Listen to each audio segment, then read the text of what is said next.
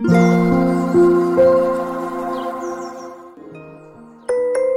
の番組は D ママカフェ著書情報音楽絵本読み聞かせなどのチャンネルです。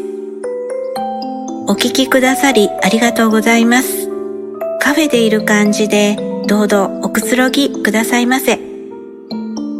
T ママカフェ公式 LINE 概要欄に貼ってあります。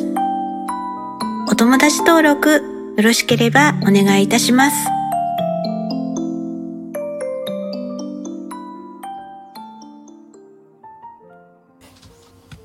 はい、ということで、えー、ずっとシリーズ化して、えー、ちょっと感感覚、えー、過敏についてちょっとあの細かくね、えー、お話をしてきました。えー、今回は、えー、第5話としまして、え、感覚過敏のうち、え前回は、え視覚過敏について、えでしたが今回は聴覚ですね耳聴覚での、え聴覚過敏について、えー、お話ししようというふうに思います。聴覚過敏は、えー、聴覚系の異常な反応によって、えー、引き起こされる、えー、そういった、えー、状態です。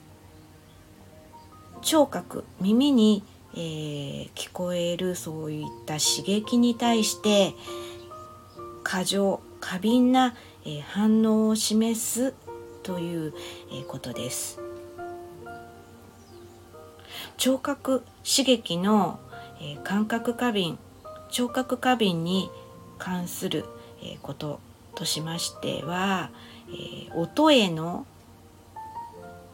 過剰な反応ということが挙げられます。聴覚刺激聴覚過敏の、えー、人は一般的な普通の音に対して、えー、過敏な反応を示すこともあります。人混みとか、えー、わざわざわざわざする音うんとか、えー、普通の音の、えー、騒音とか、えー、あこれはもうあの絶対音感とかねの方とかはあの本当にさまざまな音を聞き分けられるそういったねあの素晴らしいあの特性才能を持って見えるんですけれどもそれとは逆に、えー、ちょっとした音でもものすごくこうあの反応しすぎてしまって、えー、ストレスになったりね、えーまあ良し悪しなんですけれども、えー、まあそのそういったマイナスの面もあると、えー、思います。で、えー、そういった大きな、まあ、音によって痛みやストレス不快感などを、え、感じたりするということがあります。また、えー、周囲の周りの音を適切にえー、処理することが難しいということも挙げられます。いろいろな音や、え、騒音が集中力を妨げ、え、情報の処理や、え、集中力に、え、困難を、え、きたすこともあります。音の強度や、えー、音のこの息への、えー、過剰な反応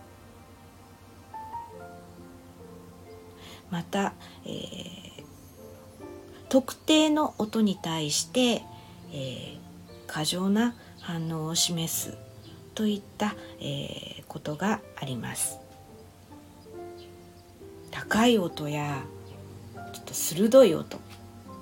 に、えー、敏感である場合や、えー、特定の周波数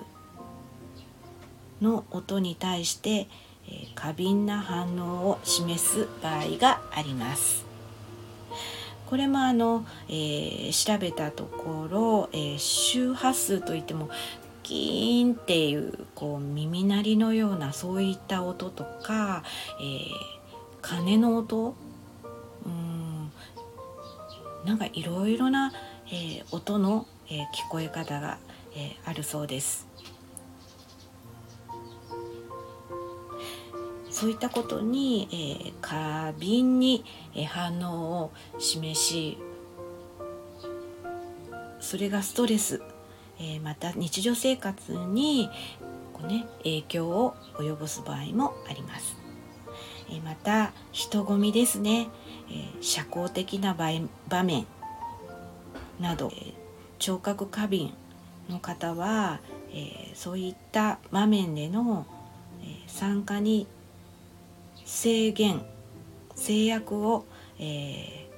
感じることがあります。人混みや騒がしい場所での会話や集まりにおいて音に対する、えー、過敏な、えー、反応が日常生活においても、えー、活動に影響を与えるそういったこともあります。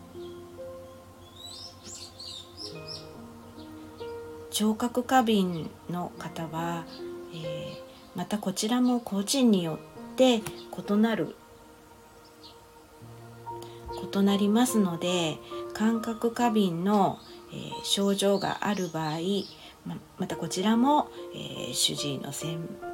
生や専門家の診断などえ受けて適切に、え対応するということが、え必要になってきます。ということで、え今回は、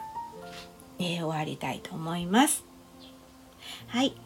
このチャンネルはティーママカフェ、著書情報、音楽絵本、読み聞かせなどのチャンネルです。お越しいただきありがとうございました。またお会いしましょう。